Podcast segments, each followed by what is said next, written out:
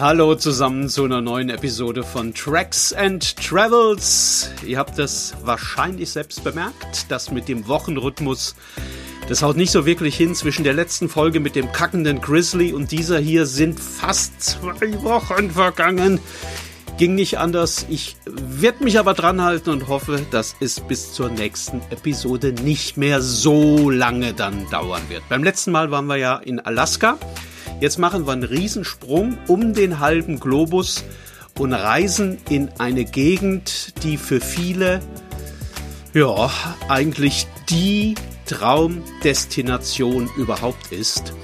Das ist eine Region, in die es seit Jahrhunderten alle möglichen Leute zieht. Die Entdecker zuerst, dann kamen die Träumer, alle die, die die Schönheit suchen und das Ursprüngliche. Vielleicht das, was vom Paradies auf Erden möglicherweise ja doch noch irgendwo übrig geblieben ist.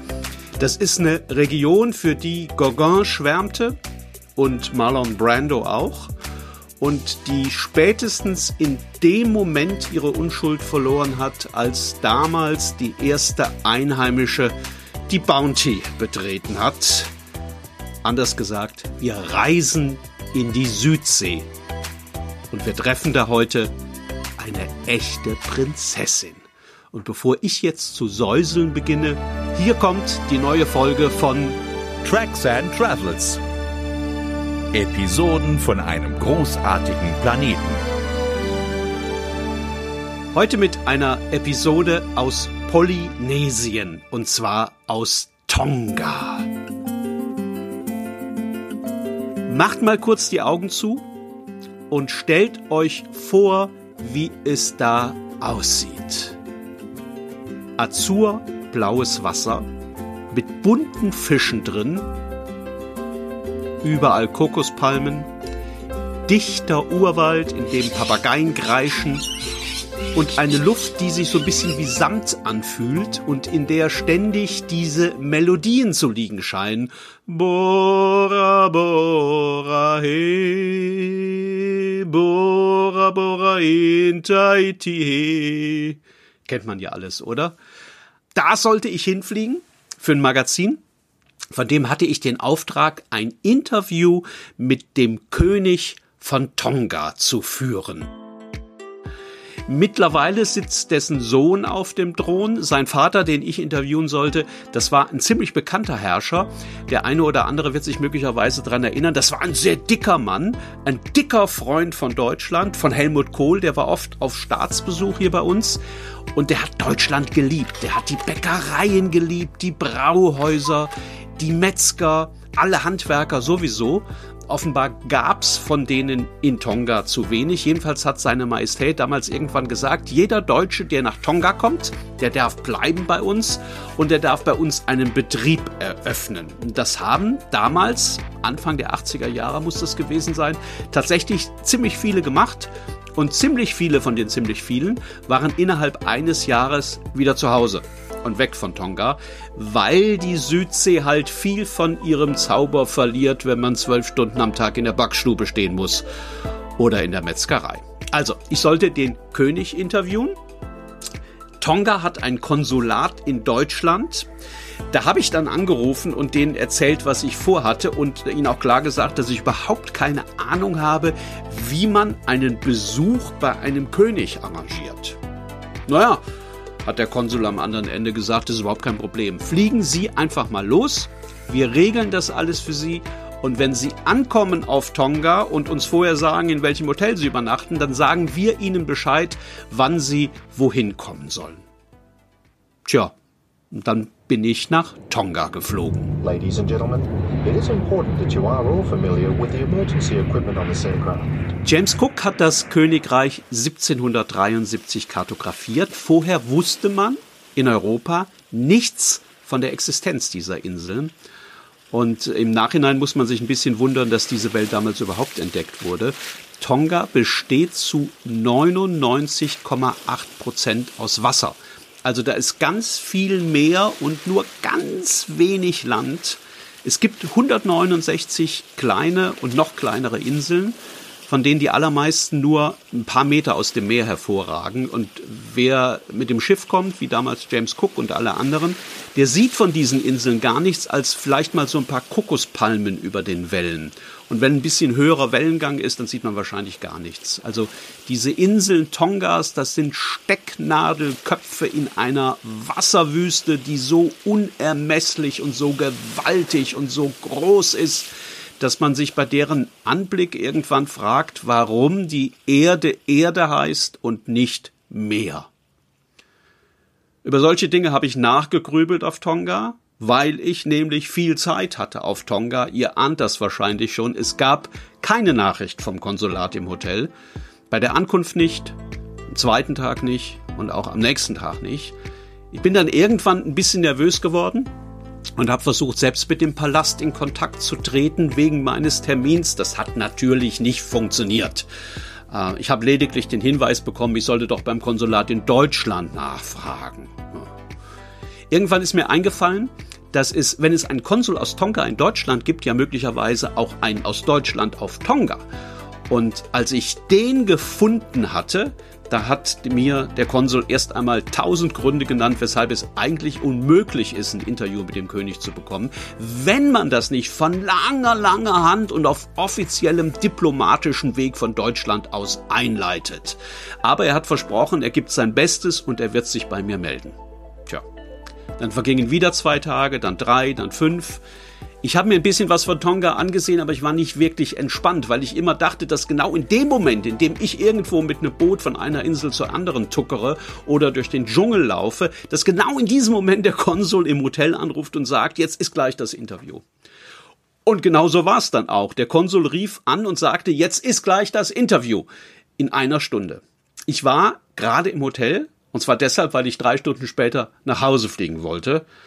Ähm, und das war natürlich eine tolle Nachricht, dass das am Ende dann doch noch klappen sollte mit dem Treffen mit dem König.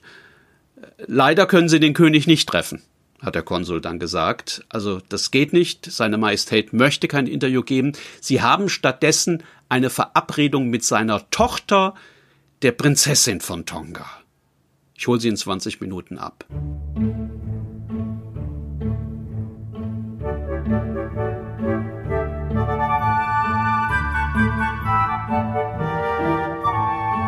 Jetzt stellt euch das mal vor.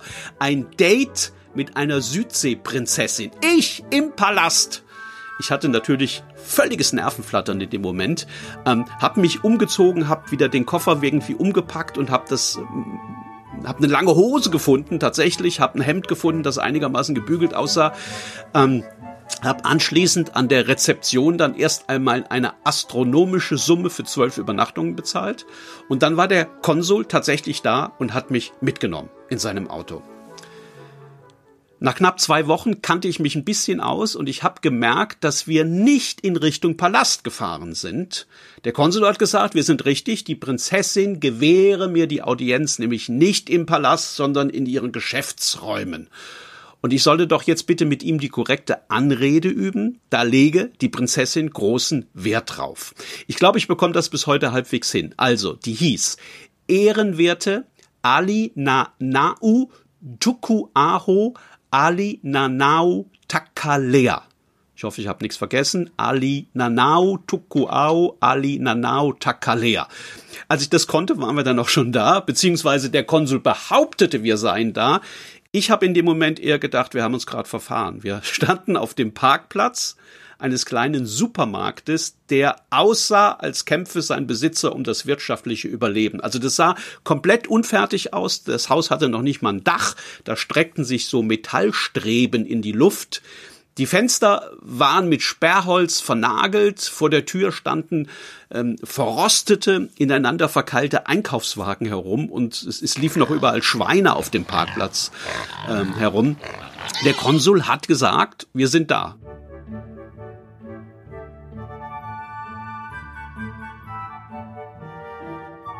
Ich war sprachlos, habe aber dann gesagt, okay, dann steige ich aus. Er hat dann aus dem Kofferraum ähm, noch zwei Bastmatten geholt. Das sind diese sogenannten Ta'avola. Das ist ein traditionelles Bekleidungsstück auf Tonga. Ähm, das ist wie so ein Also man zieht sich das wie ein Wickelrock um den Bauch und das geht dann über die Knie rüber und man sieht so ein bisschen aus, als habe man sich in so einen Rattan Sichtschutz gewickelt, den man so an die Balkone in den Reihenhäusern öfter dranhängt. Ähm, das haben wir dann angezogen. Man kann dann nur noch ganz kleine Schritte mitmachen und es ist grauenvoll heiß unten drunter. Es ist sowieso sehr, sehr heiß gewesen auf Tonga. Also es waren über 30 Grad mit einer, mit einer sehr, sehr hohen Luftfeuchtigkeit. Ähm, standen wir also in unseren Ta'avolas eingewickelt. Ähm, der Konsul hat mir dann nochmal erklärt, was ich die, die Prinzessin auf gar keinen Fall fragen dürfe welche Themen Tapu seien. Das ist interessanterweise ein polynesisches Wort, also Tapu. Unser Tabu leitet sich davon ab. Und ähm, er hat mich nochmal darauf aufmerksam gemacht, dass ich auf gar keinen Fall was Kritisches über Tonga sagen dürfe. Da sei die Prinzessin gleich sehr eingeschnappt, wenn man das macht. Tja, und was dann passiert ist, das habe ich in einem Roman beschrieben, der heißt Freitags in der faulen Kobra. Der eine oder andere kennt den möglicherweise. Ich lese euch äh, das jetzt einfach mal schnell daraus vor. Äh, also denkt euch einen Reporter aus Deutschland, der bis eben gedacht hat, er werde eine polynesische Prinzessin in ihrem Palast treffen, zur Audienz. Und der jetzt stattdessen auf dem Parkplatz eines Supermarktes steht, der wie so ein ja, verfallener Tante-Emma-Laden aussieht, eingewickelt in diesen Rattan-Sichtschutz und, und, und stellt euch vor, wie der immerzu diesen ellenlangen Namen vor sich hin brabbelt, damit er den bloß nicht vergisst, wenn er ihn gleich anwenden muss. So, jetzt kommt der Ausschnitt aus dem Buch. Huhu. Die Prinzessin kam auf sie zu, wie eine gewaltige Himbeere. Die ehrenwerte Ali Lanau Tukuau Ali Lanau Takalea wog etwa 130 Kilo und trug eine Art pinken Sari, der im Verbund mit den hochhackigen Sandaletten offenbar nur winzige Tippelschritte gestattete. Sie lächelte und winkte, als müsse sie ihrem noch eine optische Verstärkung mit auf den Weg geben. Der Konsul verneigte sich tief und glitt gleich anschließend in einer für einen Mann seiner Gewichtsklasse beeindruckend behenden Bewegung hinter Siebeneisen. Ich hätte euch vielleicht dabei sagen müssen, Siebeneisen und ich sind in den Romanen ähm, manchmal deckungsgleich. Also er ist ich und ich bin er.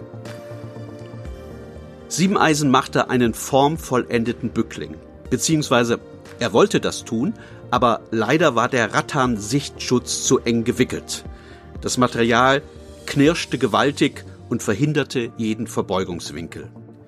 Ehrenwerte Ali Lanao Tukuau Alia Nao Takalea. Ich, ich bin entzückt, Ihre Bekanntschaft zu machen, säuselte er.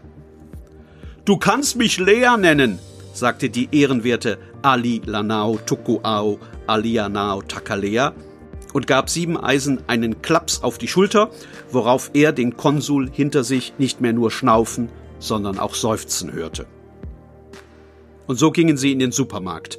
Eine gigantische Himbeere vorneweg, zwei wandelnde Fußabtreter hinterher. Empfänge bei Südseeherrschern stellt man sich anders vor. Ihr Empfangszimmer eigentlich auch. Das Büro, von dem aus die Prinzessin ihr Einkaufsparadies verwaltete, erinnerte an den vernachlässigten Lagerraum eines 1-Euro-Shops im östlichen Sachsen-Anhalt. Überall lagerten Kartons mit Federmasken und Welcome to New Orleans Aufdrucken, aufziehbare Pinguine und hunderte Gläser mit eingelegten Kapern. Es war ein grauenvolles Durcheinander. Es gab Kisten mit tausend Bierbechern, mit Karnevalsartikeln wie Chingis Khans Todesdolch, mit Textmarkergelben Klebeband und Boxhandschuhen und grünen Plüschzylindern, wie sie in Dublin von patriotischen Iren am St. Patrick's Day aufgesetzt werden. Neben dem Schreibtisch kauerten Gartenzwerge, die Trikots der deutschen Fußballnationalmannschaft trugen. Tja, und so begann dann mein Date mit der Prinzessin. An das Interview kann ich mich gar nicht mehr so richtig erinnern. Die Situation war so surreal in dieser Rumpelkammer von Büro, eingewickelt in diese Bastmatte, dass ich ähm, nicht mehr weiß, was sie genau gesagt hat. Ich habe das mitgeschnitten, ich müsste das raussuchen. In Erinnerung ist mir das nicht geblieben. Ich weiß aber noch, dass die Prinzessin klang, als zitiere sie aus so einem Werbeprospekt für ihre Insel. Und dass ich, bevor ich überhaupt dazu gekommen bin, irgendwelche investigativen Fragen zu stellen, bereits verabschiedet wurde. Sie ist auch aufgestanden und hat die Audienz für beendet erklärt. Wir sind dann rausgetippelt, der Konsul und ich, und haben noch ein bisschen Smalltalk mit ihr gemacht. Und als ob das Schicksal in diesem Moment gedacht hätte, hey, das war jetzt vielleicht doch ein bisschen zu sehr wie in einem absurden Theaterstück, da musst du jetzt noch ein bisschen Klischee mit reinpacken, als ob das Schicksal sich das gedacht hätte, hielt mich die Prinzessin in diesem Moment am Arm fest und fragte mich, ob ich verheiratet sei. Äh, nein, habe ich gesagt. Da hat sie gelächelt und wörtlich gesagt, Let's stay in touch. I have some beautiful cousins and I'm going to hook you up with one of them. Und mit dem Satz im Ohr bin ich dann ins Flugzeug gestiegen. Ich hab ein paar bezaubernde Cousinen und mit einer verkuppel ich dich dann. Ich habe nie wieder etwas aus Tonga gehört. Auch nicht über den offiziellen diplomatischen Kanal. Tracks and Travels. Episoden von einem großartigen Planeten. Ah ja, das war's für heute. Danke fürs Zuhören. Und wenn euch das gefallen hat, empfehlt Tracks and Travels gerne weiter. Den Podcast gibt's bei Spotify, bei Apple, bei Deezer. Und natürlich gibt's ihn auch auf meinem Blog auf tracksandtravels.com. Danke und bis ganz bald.